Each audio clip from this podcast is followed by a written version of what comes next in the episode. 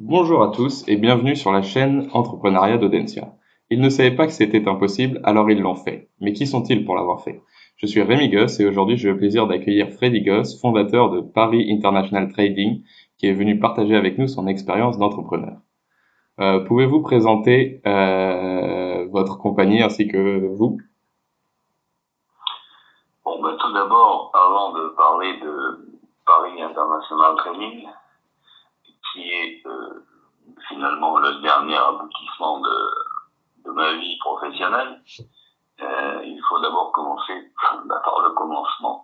Mhm. Et euh, commencer par le commencement, ça veut dire que euh, comment finalement décide-t-on de devenir entrepreneur Eh bien, euh, même si ça va vous paraître une évidence, on peut déjà être sûr que être entrepreneur, ça n'est pas être fonctionnaire. Et si je vous dis ça, c'est parce que à l'âge de 23 ans, à l'époque où le service militaire était obligatoire, je me suis retrouvé en Nouvelle-Calédonie, au secrétariat général euh, du territoire qui correspond en gros à- au secrétariat général de ce que pourrait être une préfecture. Mhm. Et donc, euh, j'ai euh, j'ai donc servi euh, pendant 18 mois au titre de volontaire de l'aide technique, qui était un service militaire euh, sans uniforme, mais qui était un service militaire. Et euh, ensuite, j'ai passé un concours pour être fonctionnaire de catégorie A. Et là, très vite, je me suis aperçu que je n'étais pas fait pour être fonctionnaire. Je, tout ce qu'on me demandait de faire ne correspondait absolument pas à l'image que j'avais initialement du métier de fonctionnaire. Et donc très vite, j'ai décidé de faire autre chose. Mhm. Et cette autre chose est venue euh, d'une manière paradoxale, puisque un jour j'ai été contacté euh, par euh, le père d'un de mes anciens confrères, enfin con- confrères c'est un nom, un de mes- anciens copains, et qui m'a demandé de passer le voir. Et, et il m'a proposé ni plus ni moins de devenir son associé en reprenant les parts de son associé qui était très vieux et qui prenait sa retraite. Et là, je suis resté euh, 24 heures en suspens, je, je me suis renseigné, et puis j'ai dit banco. Et c'est comme Mhm. ça que, par hasard, j'allais dire, je me suis retrouvé associé à un monsieur qui avait l'âge de mon père et qui euh, exerçait dans un domaine qui m'était à ce moment-là totalement, mais alors totalement étranger, à savoir que même si j'ai une formation juridique supérieure, je me retrouvais plongé dans le domaine de l'immobilier sous toutes ses formes et j'ai dû apprendre sur le terrain ce qu'était l'immobilier à l'époque. Ok. Alors, donc, si je peux dire que qu'est-ce qu'un entrepreneur, c'est pas un fonctionnaire? Qu'est-ce qu'un entrepreneur? C'est quelqu'un qui a envie d'être euh, son propre patron, c'est-à-dire quelqu'un qui, a priori, va prendre ses décisions seul ou en association avec un associé si il il est associé, et c'est quelqu'un donc qui aime la liberté. Et qui, un entrepreneur qui n'aime pas la, la liberté ne dure pas très longtemps. Euh, un entrepreneur, c'est son propre patron, je l'ai dit, et, il doit absolument euh, savoir que c'est lui qui prend les décisions, c'est lui qui en est responsable, c'est lui qui doit les assumer, et ça fait en quelque sorte partie euh, de votre caractère. Vous ne vous changerez pas si vous aimez être plan-plan, euh, euh, travailler 35 heures, euh, passer votre temps à, à aller jouer au tennis et en faire le moins possible, et que ben, ça marchera pas. Je veux dire qu'il faut absolument, à un moment donné, être passionné par ce qu'on fait et avoir envie d'aller de l'avant. Donc, euh, un entrepreneur, pour moi, c'est c'est cela. Alors, euh, ensuite, euh, Et bah, Et du coup, euh, si on remontait dans le temps et qu'on remonte à avant la, euh, enfin la proposition de, euh, de votre associé, à quel moment vous vous êtes dit, euh, ah, ça y est, maintenant. De toute façon, non, non, de toute façon, même sans cette proposition qui est survenue au, au bon moment, alors que je m'y attendais pas, de toute façon, j'avais décidé de quitter l'administration. Mmh. Donc, de toute façon, je me serais mis à mon compte, euh, soit euh, je j'aurais pris, j'avais pris quelques contacts avec un avocat, j'avais pris, j'avais envisagé même de monter mon bureau tout seul, mais je ne mmh. voulais plus dépendre d'un système administratif qui, qui était un peu kafkaïen et qui au, départ, quand, quand j'ai choisi l'administration, je me faisais une image positive, à savoir euh, la défense de l'intérêt général. Et puis, en fait, j'ai découvert de l'intérieur que ce n'était absolument pas cela, et que c'était euh, les services contre d'autres services qui faisaient bloc ensuite contre les particuliers, où l'administration avait toujours raison, etc., etc. Et donc, euh, c'était tellement éloigné de l'image que j'avais de, de, cette notion d'intérêt euh, général que je ne pouvais pas faire ça. Ouais. Et donc, euh, et donc à ce moment-là, j'avais décidé déjà, et avant même cette proposition, de me mettre à mon compte. Ok. Voilà. Ok, ok. Donc c'est un état d'esprit. ouais. Et à ce moment-là, vous le, vous le, ce moment-là, vous le qualifieriez plutôt de négatif ou positif euh, dans le par rapport à la ah décision qu'il a menée? Absolument positif en ce sens que euh, si vous faites un acte qui correspond à ce que vous êtes au fond de vous-même, euh, forcément c'est un acte positif. Sinon, vous vous montez à vous-même et euh, dans votre vie, à un moment donné, ça, ça ne passera pas. Oui. Euh, oui, mais ça pourrait être un acte positif qui découle d'un moment négatif. Je pense que la question était, euh, était là, plutôt. Euh, Est-ce qu'on peut dire qu'une prise de conscience est un moment négatif? Euh, Je ne crois pas. Ah, okay, à, à, tout, à, tout, moment dans, dans la vie, euh, on, on, on, croit des choses, on ne les croit plus, on essaye de faire le point, puis à un moment donné, on prend une décision. Bah, C'est cela le, le, le, passage à l'acte. C'est au moment où, on, en fonction de ce qu'on est soi-même, et pas de ce qu'est le voisin, on décide soit de rester, soit de continuer, soit, soit de, de changer. Et donc ça, ça, ça dépend du, j'allais dire, du libre arbitre entre guillemets de chacun. Mmh. Ok. Oui, donc c'est plutôt positif. Enfin, c'est positif. Oui, bien sûr. Prise de conscience positive. Positive. Ok. Et si vous deviez identifier un autre moment charnière? Qui a également participé euh, à vous faire dire maintenant je suis un entrepreneur ce, ce serait quel moment? S'il y en a un. Euh, je, la question ne se pose pas comme ça. Je pense qu'à partir du moment euh, où on a, et c'est vrai tout au long de, de, de, la vie professionnelle, à partir du moment où euh, on a plongé en quelque sorte, euh, on se pose plus de la question est-ce que je suis, est-ce que je ne suis pas un entrepreneur? Ouais. On a plongé, on nage. Un peu comme la, la, la blague simpliste.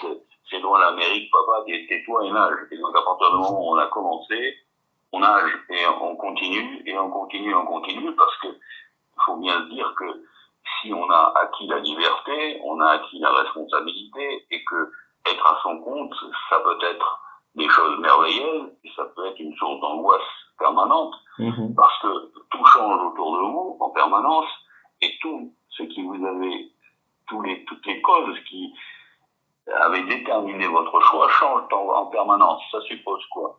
Ça suppose que vous-même, vous soyez à l'écoute en permanence de tout ce qui se passe autour de vous et d'essayer d'anticiper dans la mesure du possible ces changements, ce qui parfois, il faut avouer que est, pratique, est rigoureusement impossible. Par exemple, un changement politique euh, pour euh, pour les jeunes, euh, ça ne veut rien dire.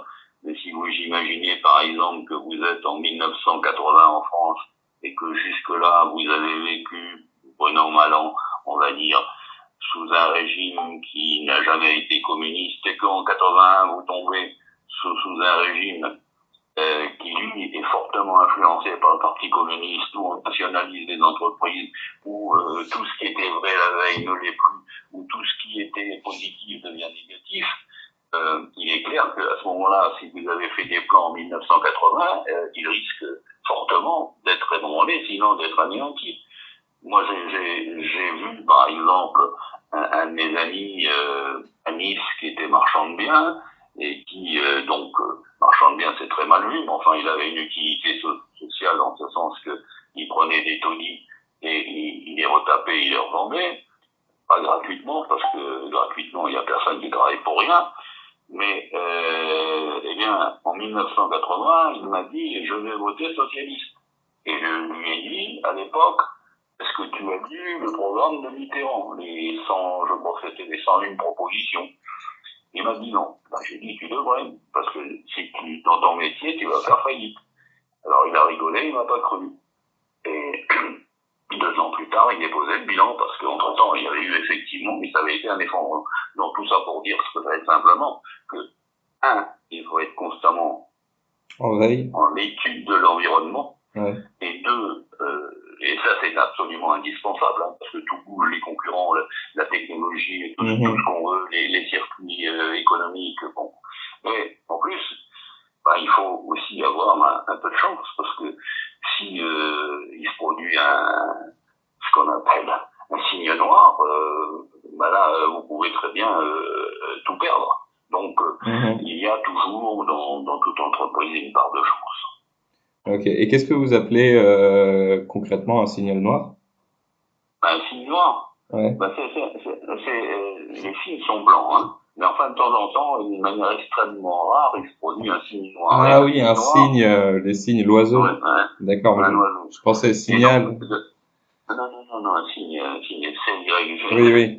Je Et vois, donc, vois. Ok. Et, et- et c'est, devenu par, par habitude une appellation d'un événement qui se produit, euh, euh, bah, par exemple, quand il y a eu en 2008 la, Oui, la crise. Oui, oui. Bah, personne, personne ne l'a vu venir. Mm. en, en 1989, quand il y a eu l'effondrement du, euh, du système soviétique et que le mur de Berlin est tombé, et Mm. il, paraît que même les, les services secrets français euh, n'y croyaient pas. Donc euh, c'est vraiment un événement lourd de signification et que personne personne n'avait vu venir. ouais, ok. Et, Ok, et ça, ça a des conséquences. ok, oui. Effectivement. Mm. Oui, c'est clair que la crise de 2008, elle a dû, elle a dû coûter cher à un certain nombre d'entrepreneurs. Ah ben, ben c'est absolument certain, et qui ont fait faillite suite. Et d'ailleurs, si nous avons tant de difficultés euh, aujourd'hui en France, c'est bien parce que euh, les cicatrices ne sont pas fermées, que euh, les décisions qui ont été prises à l'époque n'étaient pas toutes les plus efficaces, et que aujourd'hui, eh bien, je crois, sans me tromper, que l'Europe a trouvé, je parle de l'Europe, hein, enfin de l'Union européenne, a retrouvé à peu près son niveau de, de 2008, mais c'est très, c'est très variable selon les pays. Euh, Des pays comme l'Espagne, comme la Grèce, ont plongé d'une manière spectaculaire, hein. Euh, le Portugal, hein, etc. Chez nous, il y a eu un, comment dirais-je, un, semblant de, de, moins mal, sauf qu'on l'a payé très cher au prix de, d'un endettement euh, colossal et d'un- d'une superfiscalité qui fait qu'aujourd'hui, tout gouvernement, quel qu'il n'a pas beaucoup de marge de manœuvre pour, pour changer les choses. Mhm. Ok. Bon, quoi, Ouais. quoi d'autre? Et pour revenir sur le sujet, euh, en termes de euh, d'opposition entre euh, être entrepreneur et être dirigeant, est-ce que ça vous est déjà arrivé de vous dire euh, cette fois je suis plus dirigeant qu'entrepreneur? Bah, ça euh, comme j'ai monté différentes sociétés, bon, alors, vous pourrez comprendre quelque chose, euh, je suis resté en Nouvelle-Calédonie, euh, où j'ai eu une réussite flamboyante euh, de 19, euh, 1969 à 1977, là Mhm. où euh, même euh, dans mes rêves mes plus fous, je ne pensais pas que j'arriverais à gagner autant d'argent euh, et d'être arrivé même à, à me faire élire politiquement et d'être devenu à 33 ans, un homme très très important de l'île. Bon. Mhm. Ceci dit, ceci dit, la politique est encore un autre domaine et euh, j'ai compris avant les autres que euh, nous avions un, devant nous un problème politique euh, absolu de décolonisation de l'île qui se produirait tôt ou tard et Mhm. il n'y avait qu'une seule solution pour euh, les gens qui étaient là-bas, soit de, de suivre euh, l'évolution de la décolonisation, soit euh, ben, d'en tirer les conséquences et de partir avant, avant de tout perdre. Je trouve que ce langage n'a absolument pas été compris et que j'ai eu énormément de pression, euh, c'est le moins qu'on puisse dire. Et donc j'ai décidé à ce moment-là de vendre tout ce que j'avais et de m'installer en France. Donc Mhm. je me suis retrouvé à l'âge de 33 ans en France, avec certes un capital, mais euh, ne connaissant personne, n'ayant pas de relation, et donc repartant à zéro. Et là, c'est pas trop, pas très facile. Ouais. donc, donc, et donc, et donc, Donc, qu'est-ce que vous avez fait? Eh ben, qu'est-ce que Je suis reparti à la guerre, parce que, donc, euh, j'ai d'abord essayé, essayé de remonter dans l'immobilier pour découvrir que si techniquement j'étais plutôt très très très très au point, même supérieur, supérieurement au point, euh, juridiquement aussi, je me suis aperçu que l'immobilier avait un, surtout que j'étais sur la côte d'Azur, que l'immobilier c'était quelque chose de très particulier, où d'une part il y avait euh, tout concierge était un intermédiaire, et où l'administration euh, répondait à des règles un peu bizarres, surtout qu'à l'époque, euh, à Nice, euh, c'était sous l'em- l'empire de, de médecins, et ce n'était pas facile du tout. Donc, Mhm. néanmoins, je me suis relancé dans l'immobilier, mais ça, c'était en 79. Et en 81, il y a eu l'élection de Mitterrand. Et là, du jour au lendemain, pouf, plus un client. Mhm. Euh, Ça, la vie s'est arrêtée, il n'y a plus de clients, donc on n'arrivait même plus à faire nos poids généraux. Donc, face à cela, euh, j'ai décidé, j'ai dit, bon, ben, l'immobilier c'est cuit, qu'est-ce qu'on peut faire? Donc, Et là, euh, après avoir cherché, recherché, recherché, euh, avec un ami, euh, une relation euh, que je m'étais faite professionnellement, on a repris une affaire d'import d'import-export Mhm. euh, qui était qui travaillait avec euh, la grande distribution. Alors ça c'est une découverte et là aussi ça a été une formation sur le terrain parce que au départ la grande distribution connaissait strictement rien et là Mhm. c'est un monde nouveau et ce que j'ai découvert là aussi ce n'est absolument pas triste. Enfin quoi qu'il en soit, euh, ben c'est pareil. euh, une fois que t'es à l'eau, tu nages. C'est pas compliqué. Et donc, il a fallu donc apprendre. euh, et j'ai vécu à cette occasion une chose extraordinaire. J'ai vécu le tout début, tout début, tout début de la mondialisation. Mhm. J'ai été amené à voyager beaucoup en Extrême-Orient, en Corée, Mhm. à Hong Kong. On pouvait pas à l'époque aller en Chine. Il y avait tout juste le développement des, des New Territories. Et euh, à cette occasion, j'ai découvert un monde euh, coréen qui était déjà en pleine expansion et où tous les tous les ans quand je repassais, il y avait euh, victoire, nous avons augmenté de 15% ou de 20% nos affaires.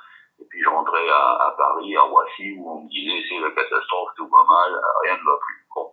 Mhm. Et donc, euh, euh, cette mondialisation débutante avait des conséquences, à savoir qu'elle remettait en cause déjà tous les circuits d'importation existants.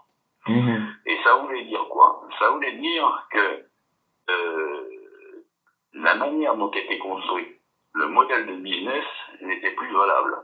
C'est-à-dire Mhm. qu'il était basé sur un truc euh, ancestral, à savoir que on essayait de déterminer par une étude de marché qu'est-ce qui se vendait, est-ce qu'on pouvait faire mieux, est-ce qu'on pouvait faire moins cher, etc., etc. Hein, Le truc, le BABA habituel de Mhm. l'étude de marché. Bon. Et puis, en fait, euh, jusqu'à présent, c'était j'achète, je stocke, je vends. Enfin, en un grossiste, en quelque sorte. Sauf que, euh, très rapidement, euh, les grandes surfaces se sont organisées et ont monté leur bureau d'achat sur place. Mhm. Et c'est là, ça veut dire qu'ils n'avaient plus besoin de grossistes. Et, et donc, et donc, il a fallu encore évoluer. Et donc, Ouais. euh, cette affaire-là, elle a tourné 5-6 ans. Et puis, euh, comme mon j'avais deux associés, comme les deux associés ne voulaient pas, l'un ne voulait plus travailler dedans parce qu'il pensait qu'il pouvait gagner plus d'argent dans une autre entreprise, et que l'autre, par nature, ne vou- voulait travailler que 6 mois sur 12, à un moment donné, j'ai dit, bon, ben, on va la vendre pendant qu'elle a encore une certaine valeur, parce que je suis persuadé que dans 4-5 ans, elle ne vaudra plus rien. Bon, donc on l'a revendue. Mhm. Et donc, je me suis retrouvé avec un type qui m'a dit, euh, ben, euh, ok, j'achète, et, mais vous restez pour euh, diriger euh, l'entreprise. Euh, moi, je veux pas, ça paraissait trop beau pour être vrai. Donc, euh, il avait les risques. Moi, j'avais un salaire correct. J'ai dit pourquoi pas. Ok. Euh, Donc là, vous étiez ben, plus dirigeant qu'entrepreneur, du coup. Là, il y a eu un, une voilà, transition. voilà, il y a un moment qui, qui n'a pas duré très longtemps. Ok. parce que parce que euh, j'ai été dirigeant, mais euh, en fait tout ce qui m'avait été annoncé et tous les moyens financiers qui auraient permis notamment de développer des, des lignes de produits qui soient personnelles, et des lignes de, de qu'on ne retrouverait pas et que qu'on euh, licenciait ou des choses comme ça, mais qui supposaient qu'il y ait de l'argent à la base, qu'il y ait Mhm. une équipe de vente dessus, enfin, tous les éléments qui auraient probablement permis de faire beaucoup d'argent et de se développer, ben, finalement, il n'y en avait pas, Mhm. parce que euh, ce type-là se prenait un peu pour tapis, voulait racheter les affaires, mais sans argent, donc à un moment donné, ça coince. Donc là, je suis resté deux ans chez lui, au bout de deux ans, je suis parti, Mhm. et de nouveau, me revoilà, une main devant, une main derrière. Bon. Et c'est là que euh, j'ai décidé euh, de créer cette société s'appelait donc Paris International Trading, Mhm. qui avait deux activités. Et donc là, c'est en quelle année, juste pour savoir? Alors ça, c'est au début des années 90. Ok. Euh, début des années 90. Donc à ce moment-là, euh, j'ai décidé que cette société aurait deux, Deux activités deux, deux activités. Une, une activité d'intermédiaire Mhm. qui permettrait, là où il n'y avait plus de place, de d'acheter et de vendre. Parce que acheter et vendre, ça suppose des frais qui euh, vous amènent à un prix de vente euh, qui finalement n'est pas compétitif. Mhm. Donc, sur des gens que je connaissais depuis maintenant déjà un certain temps, je leur ai proposé de devenir leur argent international et de prendre une commission modeste, mais sur des volumes qui étaient très importants, puisque on déplaçait des, des semi-remorques entiers euh, sur les centrales d'achat des, des différentes centrales euh, d'achat du pays. Mhm. Donc, euh, et puis, Et donc, c'est toujours pour des biens de grande consommation. Toujours, oui, oui, absolument. Soit dans le, le domaine euh, des, des comment dirais-je, des, des produits scolaires. Mhm. Et comme j'avais vu venir le coup aussi, j'ai été ben, l'un des pionniers absolus euh, de la création de marques de distributeurs. Ah oui? Parce que j'ai vu venir le coup Ok. et euh, j'ai j'ai senti euh, à un moment donné que ça allait basculer de cette manière. C'est ainsi que je me suis branché sur la parapharmacie. Et c'est ainsi que, après deux ans, parce que ça a été long, hein, ça a été compliqué, etc., j'ai trouvé euh, un fabricant italien euh, et qui fabriquait toute une série d'articles de parapharmacie. Mmh. J'ai réussi à lui faire faire, et surtout à l'introduire euh, dans, les, dans, les dans les rayons des grandes surfaces. Et notamment, ça, ça a été ma, ma plus belle réussite, euh, ça a été de de créer la, des marques de distributeurs pour Leclerc, mhm. au continent qui a été depuis a été absorbé par Carrefour et par Intermarché. Et donc, mhm. euh, euh, à ce moment-là, ça voulait dire que on développait un marché garanti important et que même si euh, euh, les commissions n'étaient pas très importantes, n'empêche que quand vous faites des chiffres d'affaires très importants, ça finit par faire de l'argent, d'autant que mhm. une fois que la machine est en route, euh, il n'y a pas beaucoup de problèmes. Le problème ensuite, ils deviennent des problèmes techniques si le, le fabricant fait des conneries. Ça, c'est encore un autre problème. Bon, alors, ceci dit, et puis, parallèlement à ça, je me suis dit que pour m'en sortir et avoir des marges sur un rayon qui était le même rayon que du même acheteur que celui qui faisait la, la, la papeterie, en gros, mhm. euh, je pouvais euh, développer euh, des produits euh, que j'allais créer moi-même. Et c'est là où j'ai, j'ai comment dirais-je, à mon niveau, qui est un petit niveau, mais j'ai utilisé tout ce qu'on pouvait utiliser au niveau de la mondialisation. C'est-à-dire que, par exemple, euh, on faisait des gammes euh, de reproduction euh, d'images, de tableaux encadrés. Là, il y mhm. avait une guerre féroce sur les prix. Déjà, euh, tous les produits chinois envahissaient tout, etc. Et donc, la seule façon de s'en sortir, c'est de faire source de créativité, de rapidité, de savoir s'assurer sa logistique et euh, de pouvoir répondre, parce que ce que je disais, c'était pas de, de, vendre trois cadres à un magasin, non, ce que je disais, c'était les centrales d'achat. Donc mhm. j'ai bien déterminé mon, mon, point d'attaque. Ouais, la cible. Je disais donc les centrales d'achat, et donc ça signifiait donc à chaque fois plusieurs semi-remorques pour des opérations spécifiques qui intervenaient à peu près euh, pour des événements tous les trois mois. Mhm. Et donc, pour faire ça, une fois, euh, euh, c'était pas facile parce que il fallait d'abord bien connaître le circuit. Ça, c'était essentiel parce que si on ne connaissait pas le rythme de travail des grandes surfaces, à quelle occasion ils faisaient telle opération, euh, c'était pas possible. Mhm. Donc ça, je savais faire. J'avais acquis sur le terrain, je savais faire. Mhm. Ensuite, il fallait trouver des, des images, des reproductions qui correspondait au thème euh, de l'action. Par exemple, quand il y a eu le, le succès, comment s'appelle ce, ce, film, euh, le Titanic. Oui. Mhm. Quand il y a eu le Titanic, euh, il fallait trouver des, des, images du Titanic. Et donc à ce moment-là, il a fallu que je cherche partout. Et alors j'ai cherché à New York, j'ai Londres, j'ai cherché en Hollande, en, euh, au Portugal, euh, en Espagne, euh, en Italie. Mhm. Bon. Et donc, une fois que ces, ces, images étaient trouvées, c'est pas tout d'avoir des images. Ensuite, il fallait les rapatrier euh, sur un fabricant de cadres qui allait les mettre dedans et les mettre dans des cartons. Bon. Et donc, là, il y avait, bien sûr, il y, y aurait eu la solution de d'acheter des machines et de le faire soi-même, sauf que là aussi le prix de revient était tel que c'était pas Mhm. Donc déjà, on avait un problème de compétitivité nationale et on pouvait pas, euh, c'était pas une question de, de dire euh, il faut faire en France. Si on faisait en France, on vendait pas. Et le problème, le problème d'un entrepreneur, c'est de fabriquer, mais c'est surtout de vendre parce que mhm. fabriquer un stock qui ne vend pas, ça s'appelle un dépôt de bilan. Bon.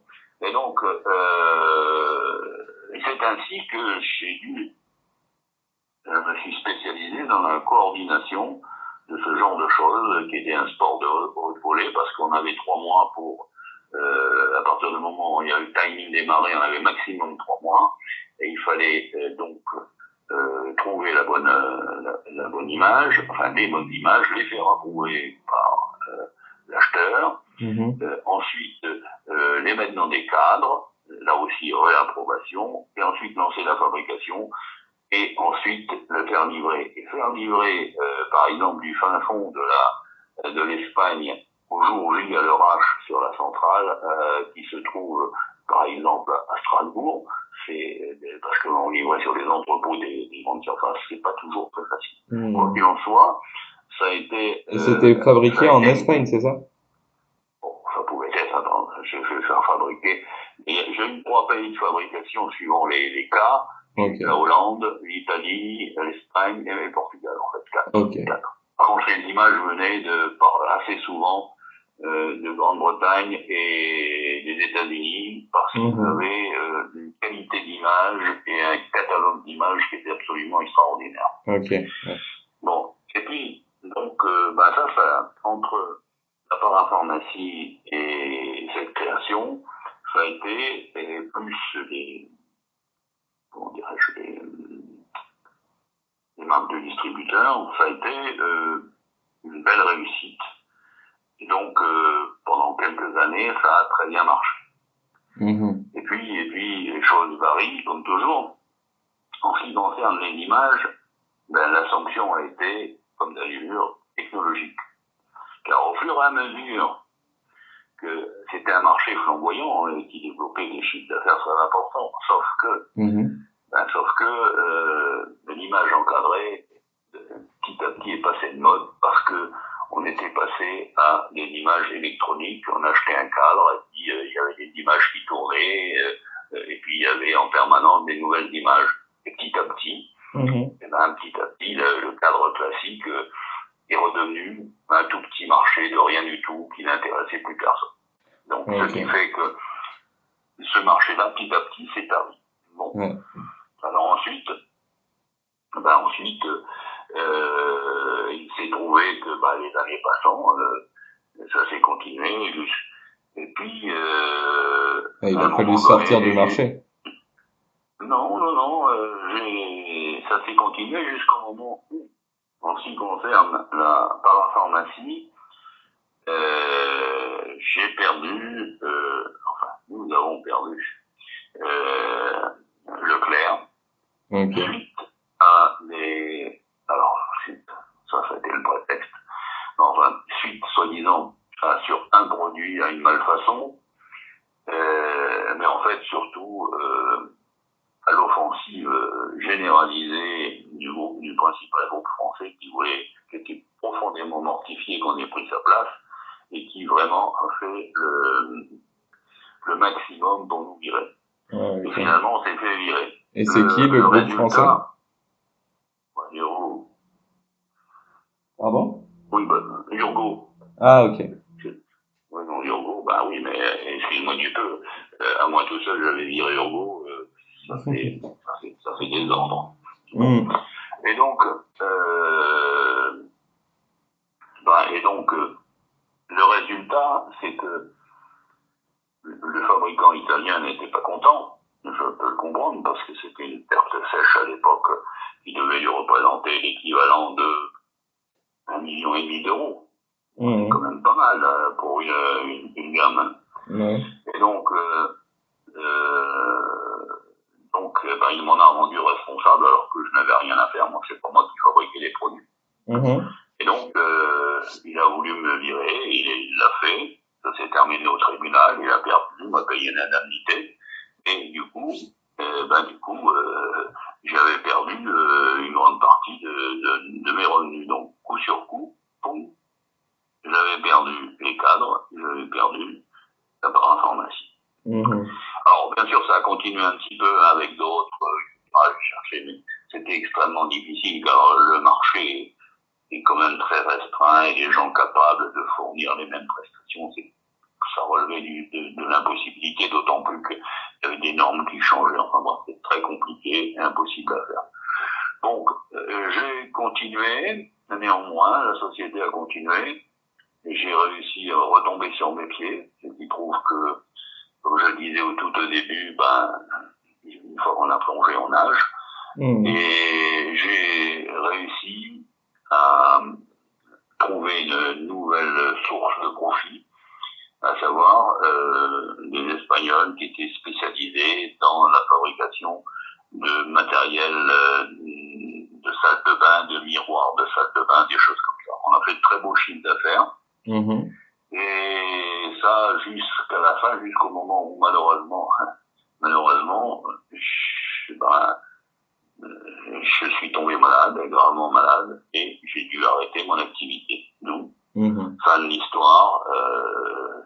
et International Trading, on a poursuivi un petit peu, mais je n'avais pas euh, la capacité physique de, de, continuer à faire ce que je faisais, donc mhm. on a arrêté. En gros, en gros okay. Moralité. Moralité, la question, est-ce que si c'était à refaire, je le referais? La réponse est oui. Parce que de toute façon, c'est dans mon ADN. Mhm. Et une fois que, une fois que j'ai décidé de plonger, je nage. Et, et s'il y a de la mauvaise mer, eh ben, je, je, me débrouille pour euh, rester la tête hors de l'eau et je replonge et, ainsi de suite. Donc je mmh. Alors, il y a euh, la grande difficulté dans, dans ce dans ce genre d'initiative, c'est que à un moment donné, quand on grandit, on doit avoir un, un des associés. Et si on s'associe, on doit bien connaître les gens avant. Mmh. Mais vraiment bien. Parce que si on s'associe avec des gens aussi sympathiques soient-ils, mais qu'on ne connaît pas, en tout cas moi ça m'est arrivé deux fois, euh, on il nous arrive des, oui, des, des surprises désagréables avec des gens qui finalement euh, sont persuadés que bah, les affaires, ça, se fait tout seul, que euh, finalement on travaille le minimum, euh, c'est la belle vie, on vit sur la société, enfin, etc. etc. Mmh. Et en fait, c'est pas ça du tout. Euh, une société, c'est quelque chose qui se nourrit tous les jours de travail, d'intuition, de comparaison, de, de désir de, de désir de faire plus. Parce que mmh. finalement, c'est ça, c'est peut-être même de se démontrer à soi-même qu'on peut toujours être mieux. Voilà.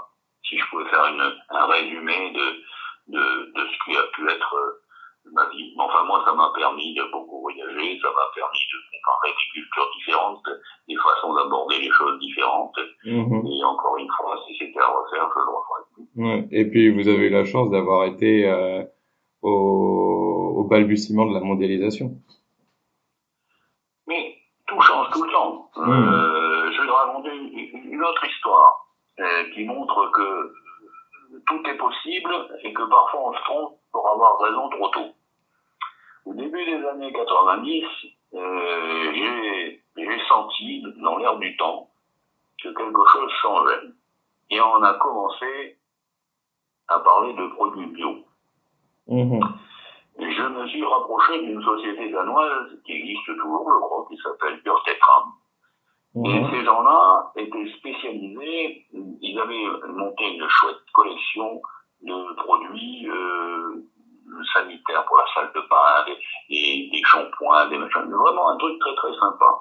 Mmh. Donc je les ai approchés et j'étais d'accord pour une collaboration. La seule chose que j'avais pas prévue, c'est que j'avais raison trop tôt.